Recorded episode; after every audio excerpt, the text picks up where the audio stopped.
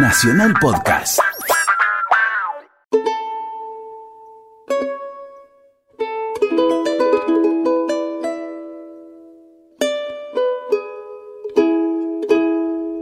Buenos días, estamos aquí en el aire de Radio Nacional, la radio de todos, haciendo argentinos.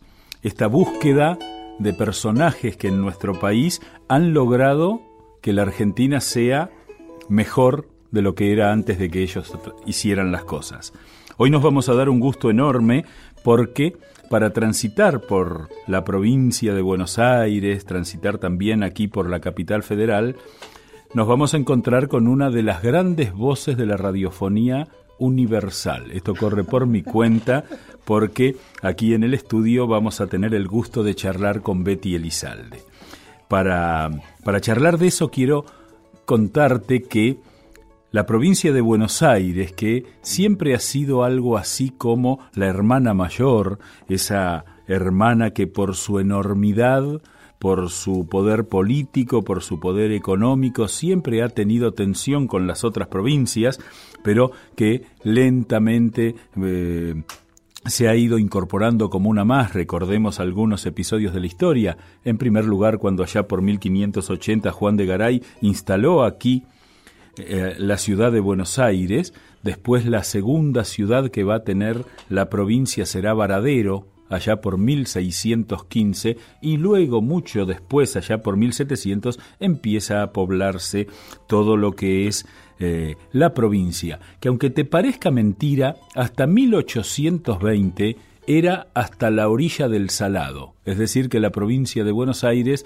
desde la ciudad tenía unos 120 kilómetros hacia el sur, 120 kilómetros hacia el oeste y llegaba hasta lo que hoy es Junín para que te ubiques y de ahí al río de la Plata y al río Paraná. El resto, como se decía en aquellos tiempos, eran tierras indias. Luego vendrán las campañas al desierto, vendrá la ocupación y sobre todo el desarrollo que se va dando a través de las tareas agropecuarias. La cuestión es que Buenos Aires, por esa fortuita decisión del imperio español de instalar la capital del nuevo virreinato, el último virreinato, el del Río de la Plata, que se instala por razones eh, estratégicas, por razones militares, no por razones de carácter político. Mucho más preparada estaba Córdoba, mucho más preparada estaba Chuquisaca para ser la capital del nuevo virreinato. Ese golpe de suerte Buenos Aires lo aprovechó y se fue convirtiendo en la Reina del Plata. Y luego se fue extendiendo esta enorme ciudad que hoy ronda con el conurbano los 16 millones de habitantes, el 40% de los argentinos vivimos por aquí. Y en ese desarrollo enorme que ha tenido, pensá que si te vas desde La Plata hasta Zárate son casi 150 kilómetros en los que van quedando manchones verdes, pero es una enorme ciudad con sus idas, sus venidas, sus altos, sus bajos, pero que sin duda tiene una enorme personalidad. Pero como hoy queremos hablar con Betty Elizalde, eh, te propongo que hagamos una suerte de introducción musical con un tema que va a representar eh, claramente lo que era la Buenos Aires de hace un tiempo, pero en uno de los pueblitos que la rodeaban, que era Belgrano.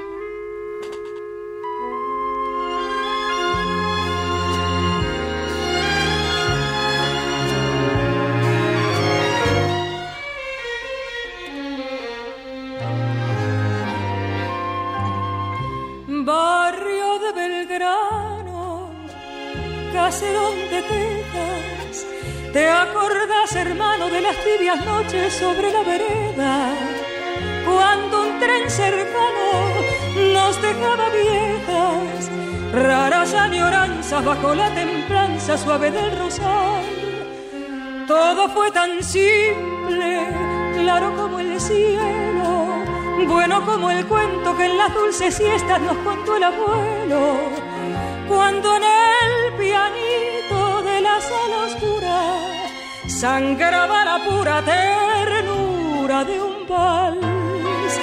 Revivió, revivió en las voces dormidas del piano y al conjuro sutil de tu mano el faldón del abuelo vendrá. Llámalo, llámalo,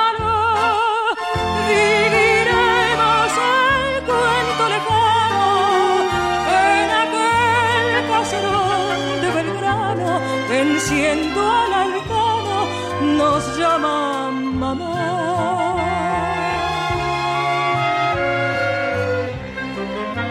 Tu sonrisa, hermano, cobijó mi duelo y como en el cuento que en las dulces siestas nos contó el abuelo, tornará el pianito de la sala oscura, sangrará la pura ternura de un vals. Revivió en las voces dormidas del piano y al conjuro sutil de tu mano el faldón del abuelo vendrá. Llámalo, llámalo,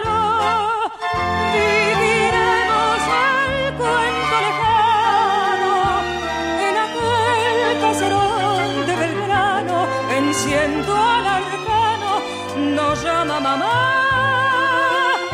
En aquel caserón de Belgrano, venciendo al arcano, nos llama mamá.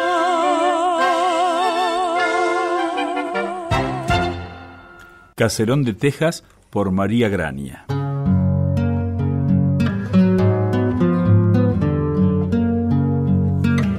En este programa de argentinos tengo el gran gusto de saludar al aire aquí en Radio Nacional a Betty Elizalde, que quiero hacer y quiero compartir una confesión, la persona que más me ha enseñado de radio en todos los tiempos de trabajo y sobre todo con me- siempre Betty, buenos días, qué gusto que estés Ay, aquí. Corazón, qué lindo. Además, eh, para mí es un gran placer porque hemos trabajado juntos muchos años, pero no por imposición de las radios donde trabajábamos, sino porque yo comenzaba un, un programa, vos eh, ya, ya estabas ahí este, ubicándote en los medios audiovisuales.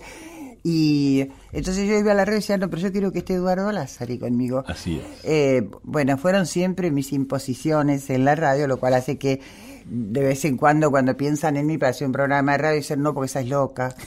Dejala, porque viene con exigencias, porque yo no puedo trabajar con personas a las que no respete profundamente, en las que no confíe, eh, con las que no tenga unida y vueltas desde el punto de vista emocional. Yo no puedo sentarme en un estudio de radio con un señor que me venga a hablar de política y que a mí no me interese o no le crea demasiado, o con uno que venga a hablarme de fútbol.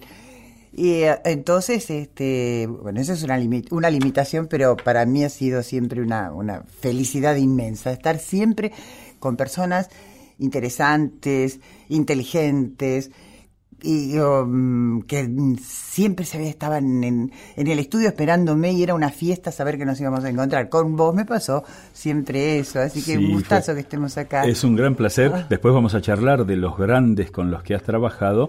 Y eh, sobre todo, bueno, eh, algo que a mí siempre me, me interesó, digamos, de, de- de tu persona fue que eh, tu transparencia, incluso desde contar los orígenes de tu vida, siempre fuiste conmigo y lo eras al aire, muy llana, y entonces me gustaría hacer un recorrido de cómo eh, te, acompañó ese país en el cual estudiaste, en el cual te desarrollaste, en el cual de pronto eh, pudiste armar esta carrera profesional extraordinaria.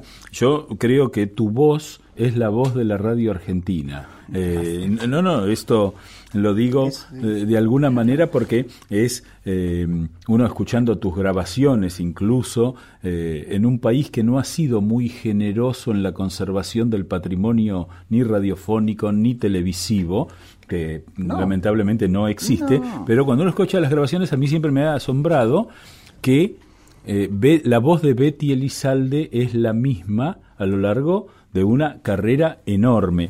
Pero siempre me acuerdo una anécdota que contaste un día cuando vos vivías en Villa Crespo en tu infancia, eh, perdón, en No, Villa Crespo, Bella en Vista. Bella Vista, sí, en Bella Vista, perdón. Y la anécdota de que eh, agarraban las semillitas de sandía con tu hermano. No, eso claro, eso es interesante porque a veces me trae algunos disgustos porque hay personas que me, me critican por decirlo. Yo siempre dije que quien tiene, y en este país hay tanta, quien tiene un pedazo de tierra no puede morirse de hambre porque es un suelo tan rico, tan fértil donde estés, que te da todo lo que vos le, le aportes. Entonces, yo era chica y vivíamos en Bellavista y con un pedazo de terreno. Y mi padre decía siempre, "Mm, las semillas de la sandía, comíamos sandía, melones, ni las planten, escúpanlas. Van a ver que en la tierra desde un tiempo sale la sandía. Entonces yo estoy acostumbrada de chica en un pedazo de terreno en Bellavista a comer sandía, melones, zapallos. ¿Viste? Con- Sí, hacía sí. puré de zapallo y las semillas de zapallo iban a la tierra y se colgaban por los alambrados, los zapallos, los zapallitos. No nos costaba nada. Y para mí eso fue realmente importante. Hasta el día de hoy lo sigo haciendo en mi casa de dos metros cuadrados que tengo un jardín. De- no puedo tirar semillas, me parte, pienso, cada semillita de tomate, cada semillita de zapallo, esto sería para que comiera tanta gente. Eh, tu- ¿Tus viejos trabajaban? Y mi viejo era un hombre, eh, él venía del anarquismo.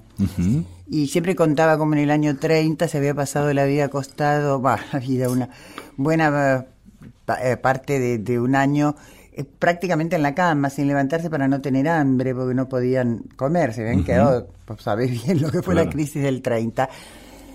Y después, cuando vino el peronismo, se volvió peronista, fundamentalista, yo siempre le digo rabioso, irracional, de dar la vida por Perón, bueno, como todos los fundamentalismos, de dar la vida por Perón.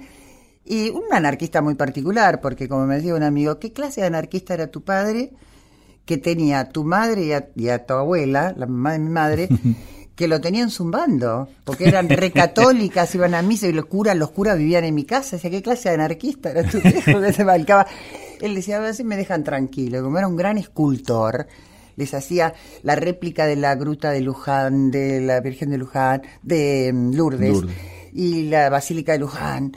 Entonces las dejaba tranquilas las dos, no lo molestaba. Ahora, ¿qué, qué Pero él- ejemplo de tolerancia? Porque más allá de eso, eh, digamos, había que hacerlo, había que sentarse con el cura en la mesa. No, el cura venía, bendecía las instalaciones, no sé, andaba por ahí y rezaba el rosario, las dos, mi mamá y mi abuela vivían en la iglesia, a mí me mandaron al colegio de monjas, por supuesto, pero después él era empleado de, de unas bodegas, bodegas El Globo, y eh, también en otra de las crisis quedó sin trabajo, así que yo sé lo que es el dolor de estar en una casa sin trabajo cuando viene el jefe de familia y dice me echaron del trabajo, ¿no? La desesperación, el vacío, que se termina el mundo hasta que empezás a reorganizarte y a conseguir algo. Y mi padre, que era un dibujante, escultor, como te decía, este, tenía una letra fantástica, era empleado de oficina jerarquizado, dijo, y tengo que trabajar de algo, y se hizo albañil. Y bueno, pero un albañil de nivel, de hacer esculturas impresionantes, en la casa donde vivíamos se le gustaba hacer este, grandes molduras, hizo un arte de ese oficio de ser eh, albañil. Mi madre eh, era costurera y eh, también era de muy peronista como mi padre, pero era más acomodaticia. mi mamá, me acuerdo que una vez ah, mi padre era delegado gremial cuando se metió a la albañilería, delegado gremial en un- la construcción de un famoso hospital, creo que era el Eva Perón, encargado de depósitos, y hay lugar para llevarte tajadas importantes, Es es, el eso, depósito ¿no? de materiales. Depósito de materiales.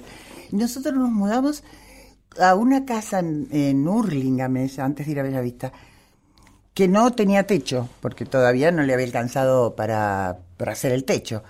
Así que eh, conocí las estrellas más hermosas del mundo, porque a la noche dormíamos todas las paredes, pero sin techo. Y este Entonces mi papá un día viene y le dice a mi mamá, mira, estoy enfurecido, porque a él no le gustaba que le hicieran colgar el cartelito de afiliado al Partido Peronista, no soporta, pese a que iba a dar la vida por Perón a la plaza, Sí, sí, que claro. lo obligaran a afiliarse, que lo obligaran a usar el escudito.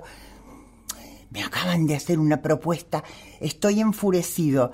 Me dijeron que van a entrar 10 camiones de mercadería, 5 quedan acá, cuatro no los vi y uno es para mí para que ponga el techo en la casa. Mi mamá dijo, ¡ay, qué suerte terminamos! Y mi papá dijo, ¿vos estás loca? Bueno, me acuerdo del escándalo que se armó en mi casa, porque mi mamá decía, si no lo haces vos, lo va a hacer otro. Por supuesto, mi padre se fue, lo echaron y otra vez quedó la ruta. Por eso, desgraciadamente, es triste tener que quedarse sujeto a esas imágenes de, de infantiles tan fuertes, ¿no? Pero tengo mucha precaución con los gremialistas, porque vi el maltrato que mi padre ha recibido, esas cosas, yo sé que no, y que hay gente muy correcta y muy decente en, en este mundo, pero también hay muchos pícaros. ¿Y cómo fue, eh, cómo empezó la radio en tu vida? Qué cosa, ¿no?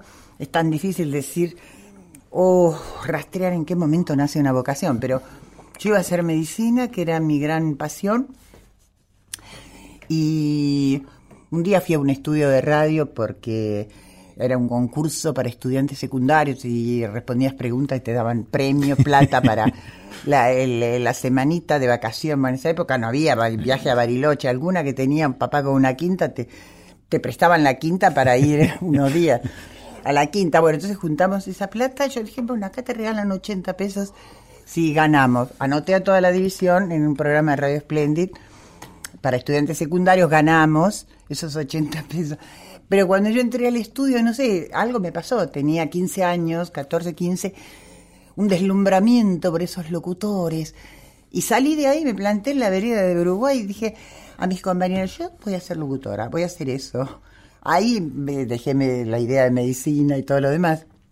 Así que no sé, pero me, me tomó la cabeza, el corazón, una pasión así impresionante, ¿no? Lo que yo sentí desde ese momento por la radio. Sí, sí, y hasta hoy. ¿eh? Yo que he, he transcurrido años trabajando contigo, eh, la pasión que, que, que pones es asombrosa, y eh, no asombrosa, es eh, envidiable.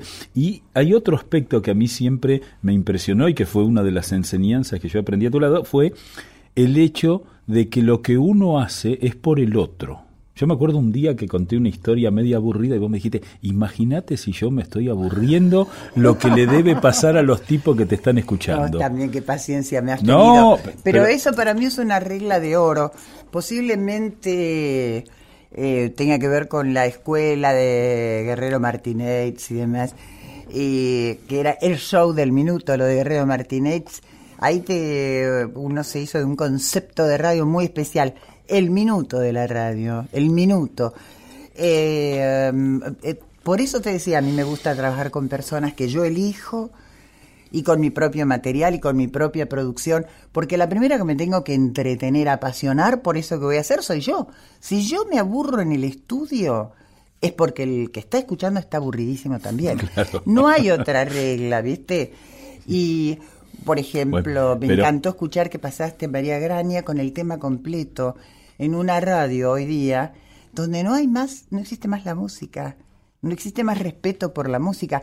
A mí me pone un poco enojada que mm, en todos los programas, te diría que el 99% de los programas usen la música como cortinita durante 10, 15 segundos, 20 segundos, no digan qué música es, no digan quién es el compositor, el autor, el intérprete. Entonces, esos músicos laburaron, armaron, pagaron ese disco, porque hoy un músico, ¿viste? si no se paga su, sus grabaciones no funciona. Y yo me hago, hago uso de ese material. ¿Vos podés leer un texto de Vargallosa y no, le, no decir quién es el autor? No, claro.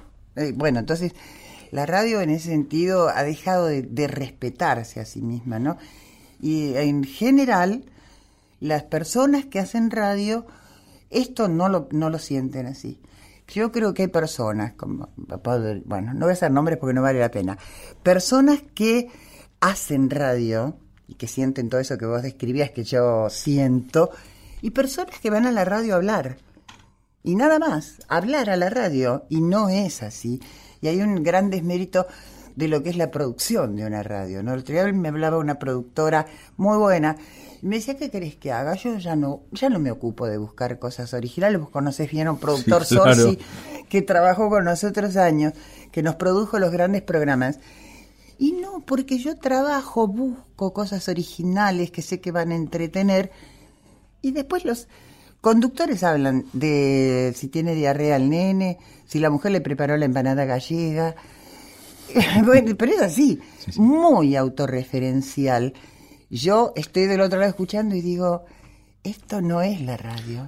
La radio es algo más. ¿Y cómo empezaste en la radio? Y empecé, terminé el ISER. Vos sos locutora nacional recibida en el ah, ISER. Vamos, con carné y todo. Con carné y todo. Sí, sí, sí. Y eh, apenas terminé el ISER, como era en ese entonces, vos empezabas a, a girar por los estudios, de, por las radios. Eh, había locutores eh, profesionales mm, permanentes, el elenco estable, y animadores la categoría superior. Entonces, este, los, era todo muy organizado. Llegaba diciembre, empezaban las vacaciones de los locutores, de los animadores, siempre hacía falta personas que les reemplazaran. Ahí es cuando íbamos, dábamos una prueba y si te eh, aceptaban te quedabas como suplente, por ahí tenías suerte, te nombraban, que era la gran aspiración de todo, ser locutor estable de una radio. En estos estudios creo que justamente es donde empecé a dar una de las pruebas en este estudio con qué pareja, famoso programa, qué pareja. Bueno, como suplente y daban Radio Belgrano, Radio El Mundo, Radio Splendid, que eran las radios. Las tres cadenas. Las tres cadenas, sí. Y eh, bueno, en alguna por ahí te enganchaba. Yo no quería trabajar en Radio Belgrano porque era la radio, era la popular de boca, viste, con la barra brava. Era terrible Radio Belgrano. Eh, a mí me gustaba más Radio El Mundo, era más refinada o Radio, Radio Splendid. Belgrano era muy gritona, bueno, el lugar donde me quedé estable fue en Radio Belgrano. Pero fíjate lo que son las cosas de la vida, haber ido a esa radio que era chillona, gritona, de la popular, y me dio un espacio para diferenciarme. Porque entonces yo iba con mi estilo mundo o espléndida, esa radio, no tenía nada que ver con el resto. ¿no? Los locutores eran brillantes, siempre arriba, y yo iba con este, este tono de voz que, siempre tuve. Y bueno, ahí fue donde alguien dijo, qué, rara esa voz, qué raro cómo habla, bla, bla. Así arranqué. ¿Qué te parece si escuchamos música? Ah, ¿Qué te parece? ¿Qué podemos escuchar? Eh, donde tenía una lista acá impresionante porque no, no, hay expresión musical que no me guste, pero seguimos en esta onda. Puede ser, no sé, Nonino, adiós Nonino, puede ser Piazzolla. Usted lo pide, ahí está.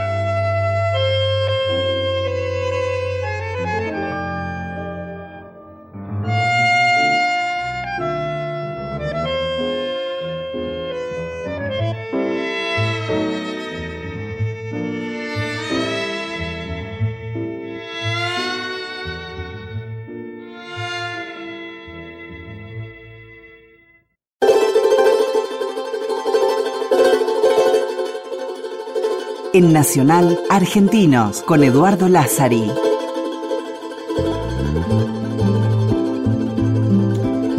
Muy bien, estamos aquí en este espacio dominical en el cual tratamos de caminar por la Argentina con los argentinos que hacen la Argentina y nos estamos dando el gran gusto personal y sin duda el gran gusto radiofónico de charlar con Betty Elizalde, la voz de la radio.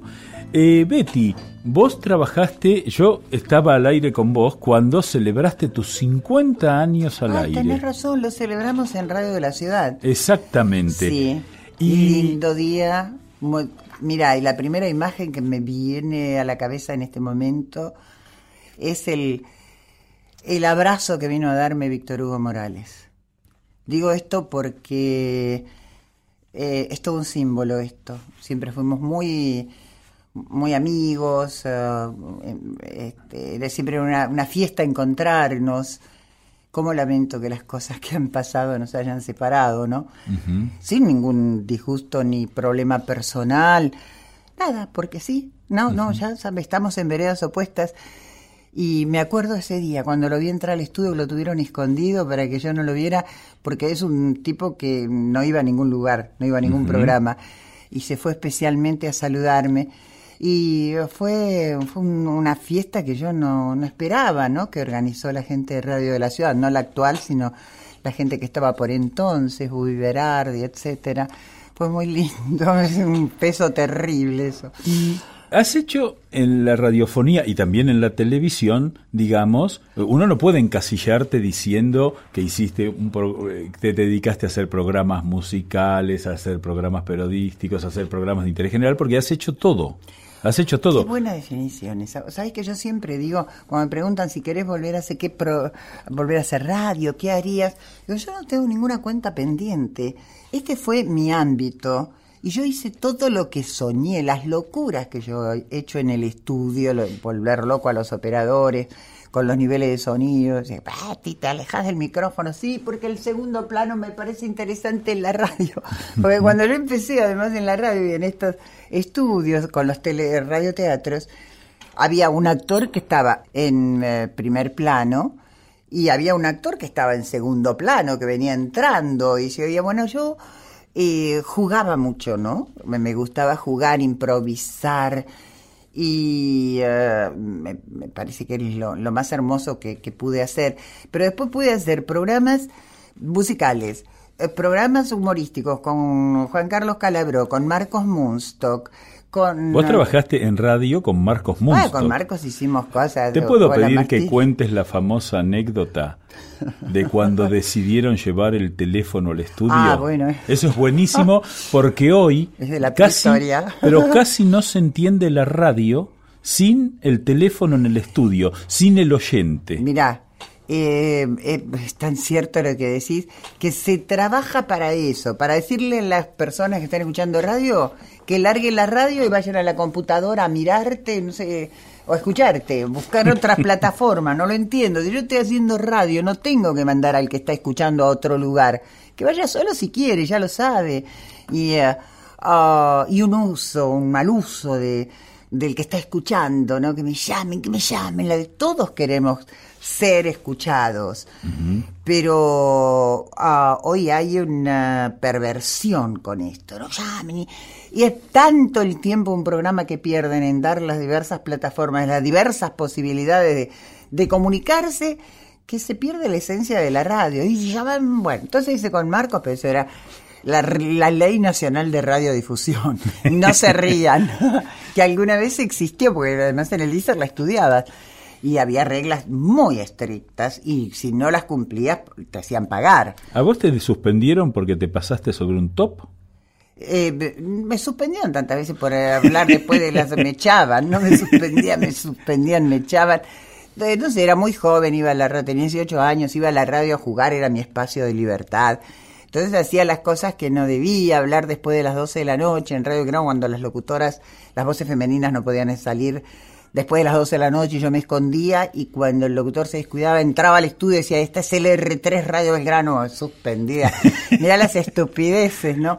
Bueno, y bueno, estaba prohibido por la ley de radiodifusión dar el teléfono. No podías decirle a la gente, llámeme, escríbame, nada. Para este, salvar eso decías, esta es Radio Nacional, ubicada en Maipú, tanto, con teléfono tanto, pero nunca escríbame, llámeme, nada por el estilo. Entonces empezó el peruano parlanchín a la tarde y el peruano empezó con el telefonograma. Él era un gran transgresor. Así que tenía una secretaria que tomaba los llamados telefónicos, los eh, escribía, iba al estudio, se le pasaba el mensaje escrito al peruano. Y entonces con Marcos, que hacíamos su programa a la noche, Marcos Munstock, 12 y cuarto a 2 de la mañana. Que quizá haya gente que no lo sepa, Marcos Munstock es locutor nacional. Por supuesto. Ese que se iba por las embajadas a ver cómo se pronunciaban los nombres de los compositores. No, eso lo hacíamos todos. Todos. Llamábamos a esta radio donde estaba una locutora se llamaba Nani Padilla, Nanina Padilla. Y antes de decir un nombre que no sabíamos cómo se pronunciaba, la llamábamos Nanina, estos alemanes, rusos, polacos. Después, si tengo tiempo, te cuento otra de Marcos Munstock. Y entonces eh, estábamos nosotros preparando el programa en la casa de Marcos y, Marcos este, dice, che Betty, Viste que el peruano lee mensajes. ¿Qué te parece si nosotros ponemos el teléfono en el estudio y hacemos que nos llamen en directo? Digo, me parece genial, pero está prohibido por la ley de radiodifusión. Nos van a echar a los dos. El director de la radio era íntimo, pero íntimo amigo de Marcos y íntimo amigo mío. Y el director, era había, en esa época había director general, director artístico. Bueno, no, y bueno, hagámoslo, hagámoslo. fuimos a la noche, pusimos el teléfono en el estudio. Pasaron 30 minutos. De pronto se abrió la puerta del estudio, apareció un tipo con el pijama y un sobre todo encima, que era el director de la radio. Se plantó en la puerta y dijo, ustedes dos se van no los quiero ver nunca más. Se van de acá, agarramos todo y nos fuimos. Nos echaron. nunca hubo, nunca hubo un despido más justo.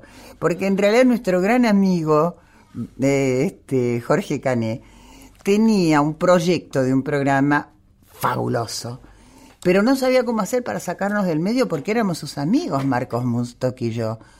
Entonces el programa era Generación Espontánea que fue un hito en la radio argentina. Él quería poner ese programa a la noche, pero estábamos nosotros dos. ¿Y cómo hacía para echar a sus dos amigos, que malos profesionales no eran? Por eso digo que nunca hubo un despido más justo, que, ese.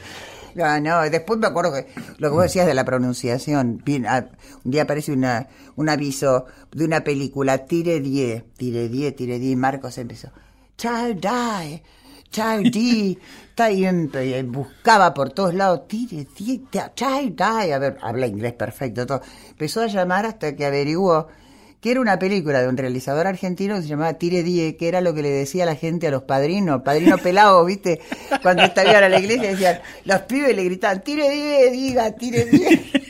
Y Marcos creía que era en inglés y, no, salía al aire hasta que no averiguaba cómo se pronunciaba. ¡Oh, qué tiempos! ¿Y vos crees que la radio cumple eh, digamos, además de una tarea de entretenimiento, de información, eh, tiene que ver con la cultura más, eh, digamos, cotidiana de los argentinos, porque yo recuerdo cuando empecé a trabajar con vos, año 2005, por ahí 2006, que ya se hablaba de que la AM desaparecía, que la AM estaba acabada.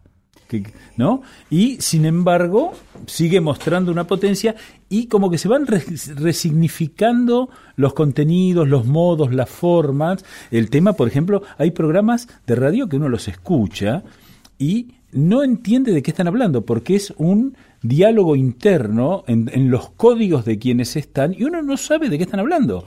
O eh, yo eh, voy a, tratar de corregir un error que cometo, pero bueno, eh, a la gente que nos está escuchando, estoy hablando con Betty Elizalde, la voz de la radio, pero yo he escuchado reportajes de una hora sin saber a quién entrevistaron y se colgó y no te cerraban con eso, ¿no? Porque nosotros hoy con vos empezamos a hablar de esto de la pasión de la radio, del perfeccionamiento de este idioma de la radio, y ah, como en cualquier ocupación y en cualquier profesión, uno siempre trata de perfeccionarse, Pero la radio en los últimos años se ha vaciado de los elementos eh, que eh, constituían justamente el corazón de lo que es una transmisión, de gente eh, que conocía el lenguaje de la radio. El lenguaje de la radio se perdió.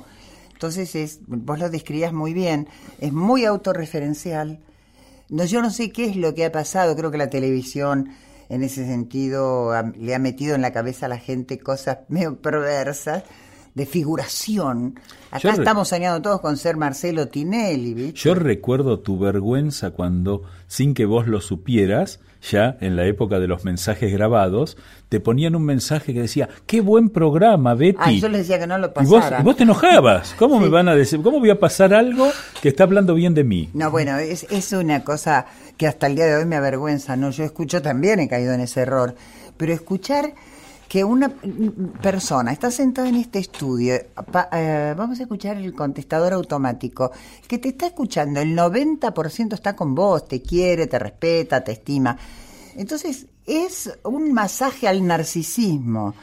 Voy a ponerle el contestador automático para que escuchemos a los que hablan bien de mí.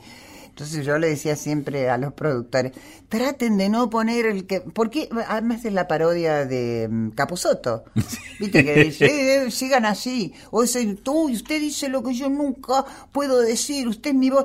No, para que aporte algo el que llama que enriquezca ese encuentro, no que llame para, con, para elogiarte a vos que sos el conductor. Hay un personaje que siempre te siguió y que después alguna vez hasta yo llegué a verlo, Jorge el Carpintero. ¿Te acordás? Hace poco, que, era, que era todos los días aportando algo que, eh, digamos, enriquecía el programa.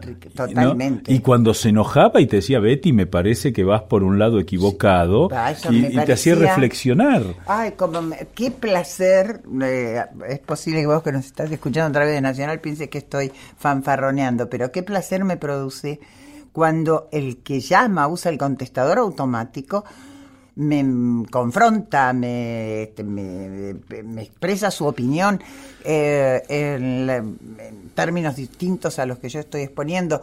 Eso me encanta, me parece, bueno, pero ¿qué, ¿qué aporta? ¿De qué sirve? ¿Qué me sirve a mí? ¿De qué le sirve al, al, que está escuchando? Ay, Eduardo, usted es lo mejor que se escucha en la radio. Ah, Y además con esa hipocresía que nos caracteriza, ponemos cara y voz de, ajá, ay, qué pudor, ay, no, qué vergüenza. No, te da vergüenza, te da tanto pudor, no lo mandes al aire. Exactamente. Pero lo que vos decías de la radio que no no se escucha. Mira, hay un tipo que sabe muchísimo, creo que es el que más sabe de lo que son los medios de comunicación, porque lleva estadísticas muy rigurosas. Lo quiero mucho, gran amigo que es Mario Pergolini. Y hace unos días, está a la vuelta de mi casa, además, este, hace unos días fui a, tomar un café con él y me decía, Betty, los menores de 23, 24 años ya no escuchan más la radio, ni AM ni FM.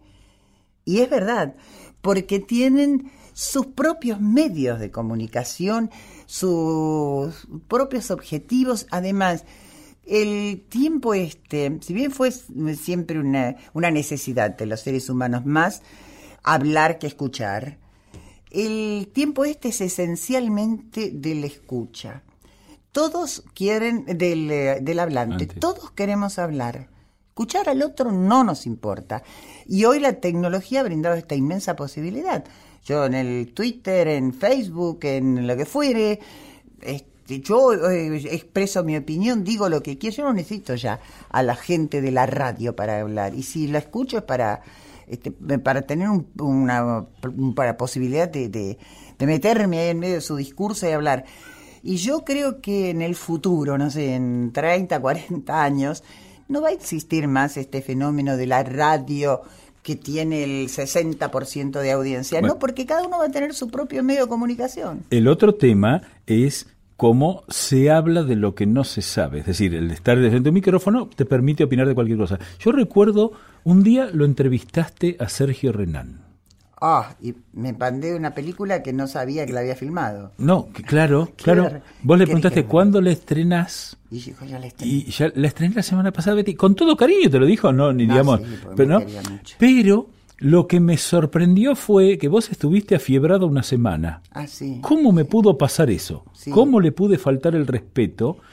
Y, digamos, yo, eh, eso, digamos, esos me dio hechos mucha fueron... vergüenza. Eso me pasaba eh, cuando metía la pata, que la he metido mil veces. eh, me iban, eh, vos sabés que me acostaba y me tapaba la cara con la almohada. Ay, qué vergüenza, qué vergüenza.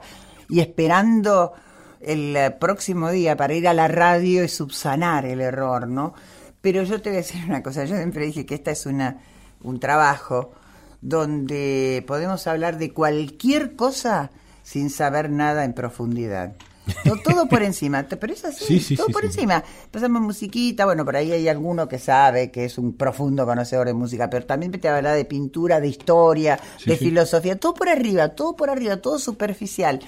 Yo me traté de esmerarme, pero también he caído en esa, ¿no? De, de hablar desde una posición de, de conocedora de cosas que realmente no dominaba en profundidad. Te quiero agasajar con un muchacho que me parece que lo querés mucho.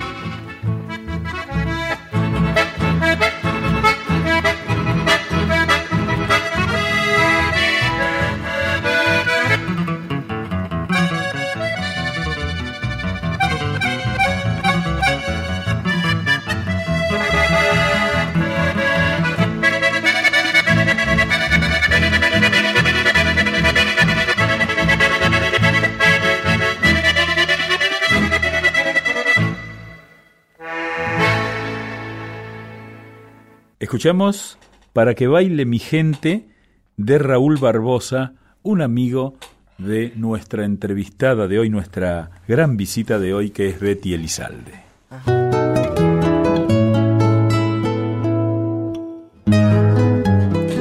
Betty, la historia de la radiofonía en la Argentina, eh, que es una historia riquísima, la radio fue mucho, ¿eh? las tres cadenas llegaban a lo, algo- a lo ancho y a lo largo del país, hoy día esta radio sigue llegando eh, a, lo- a todos los rincones del país, a mí me ha pasado de ir caminando por eh, Tucumán o ir caminando por San Juan y que haya gente que me saludó por escuchar en esta radio, eso, eso es fantástico.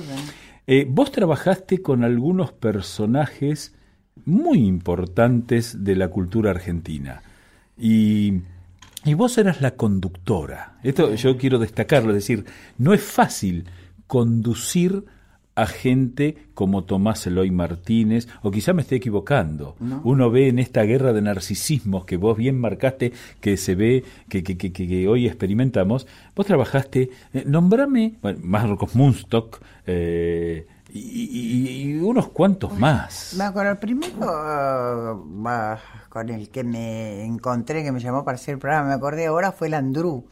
Landru. Claro, porque en esa época, ¿te acordás de mm, María Belén y te- este, la, la pituca de Barrio Norte? Tía Vicenta. Tía Vicenta con su María Belén con la prima que en ese entonces era la definíamos como la mersa, la ordinaria. Entonces, este, se le quería poner voz en la radio y Landru me llamó para hacer este María Belén. Después eh, yo pasé a ser la prima piruja y eh, Norma Leandro hacía María Belén. ¿No? Este, sí, hace un tiempo me acordé, dije, bueno, ha pasado tanto tiempo y eh, en momentos en que la radio estaba así también en falsa escuadra porque aparecía con fuerza la televisión y se decía que la radio ya nadie la iba a escuchar nunca más, bueno, en fin.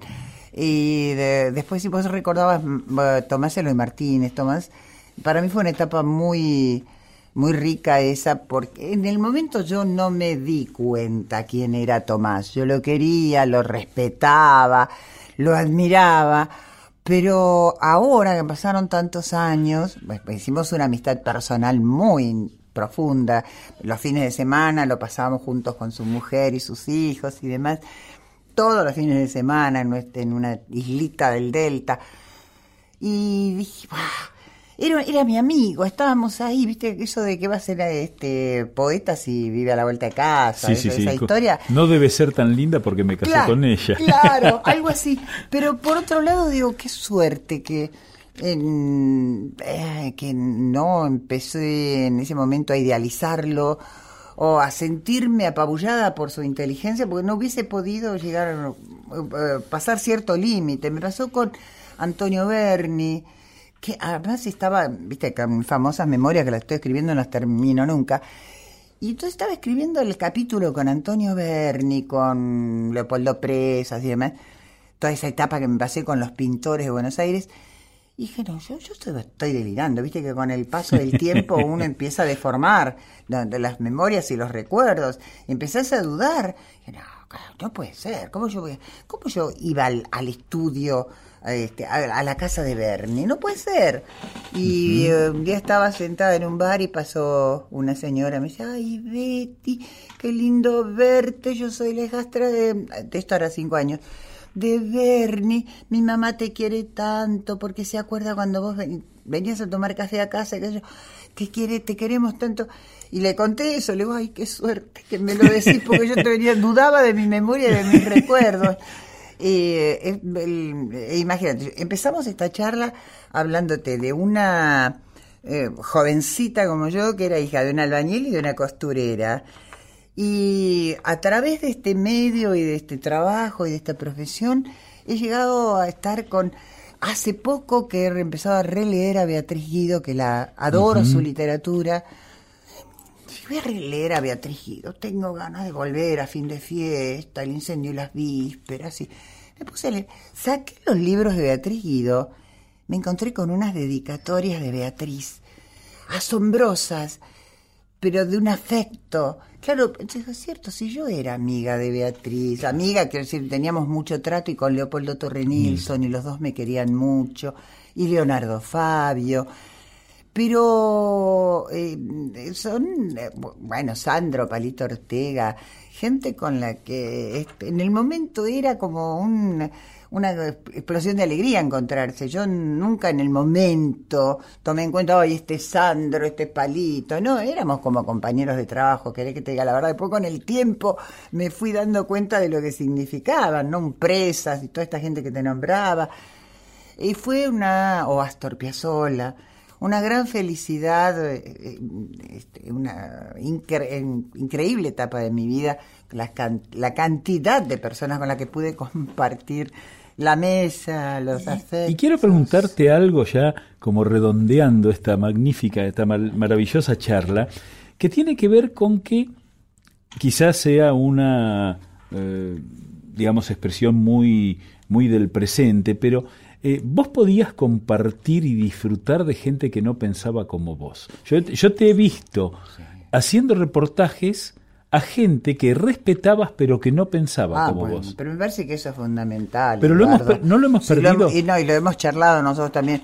Sí, lo hemos perdido eh, lamentablemente porque esto implica un empobrecimiento intelectual brutal eh, pero eso ha pasado y vos que estás escuchándonos, a Eduardo y a mí, mm, tomalo este, con, con cuidado, no, no, no te sientas agredido, pienses como pienses, pero lamentablemente yo nunca he vivido un periodo como el periodo pasado, donde en este medio, en la radio, nos hemos enfrentado tanto. Yo te decía lo de Víctor Hugo Morales, que siempre lo, lo, saco a, cuento, y, tendría cinco mil ejemplos más. Yo he, vivido toda la alegría de entrar a la radio. ¿Qué pasaba? Que, que él era peronista, el otro radical, el otro era de izquierda, el otro era de derecha. Era toda una fe. Discutíamos, nos cargábamos por los pasillos, cada uno hacía lo, lo que le gustaba, iba a una marcha, no iba. Em, los tiempos han cambiado y ahora, bueno, todavía sigue, porque esto no es fácil. Dicen, ah, no, ya está, se terminó la grieta, esta grieta sigue en las familias, sigue en los medios de comunicación, sigue en el trabajo. Betty, muchas gracias, muchas gracias y seguramente nos vamos a volver a encontrar aquí en el aire de Radio Nacional. Sí, me alegro tanto, Eduardo, lo bien que te va, este, me debes todavía las clases de historia que estamos esperando con un grupo de amigos. Bueno, muchas gracias. sí, vos que sos amiga de Lázaro y cuando organizas un curso para... Y Lázaro nos deja colgado siempre. Vamos, vamos, a, vamos a resolverlo. muchas gracias, Betty. Bueno, llegamos hoy al final de Argentinos con un reportaje que, sobre todo, me ha puesto muy contento y como Betty me enseñó, seguramente te puso muy contento a vos. Chau, hasta el domingo que viene, aquí en Radio Nacional, la radio de todos.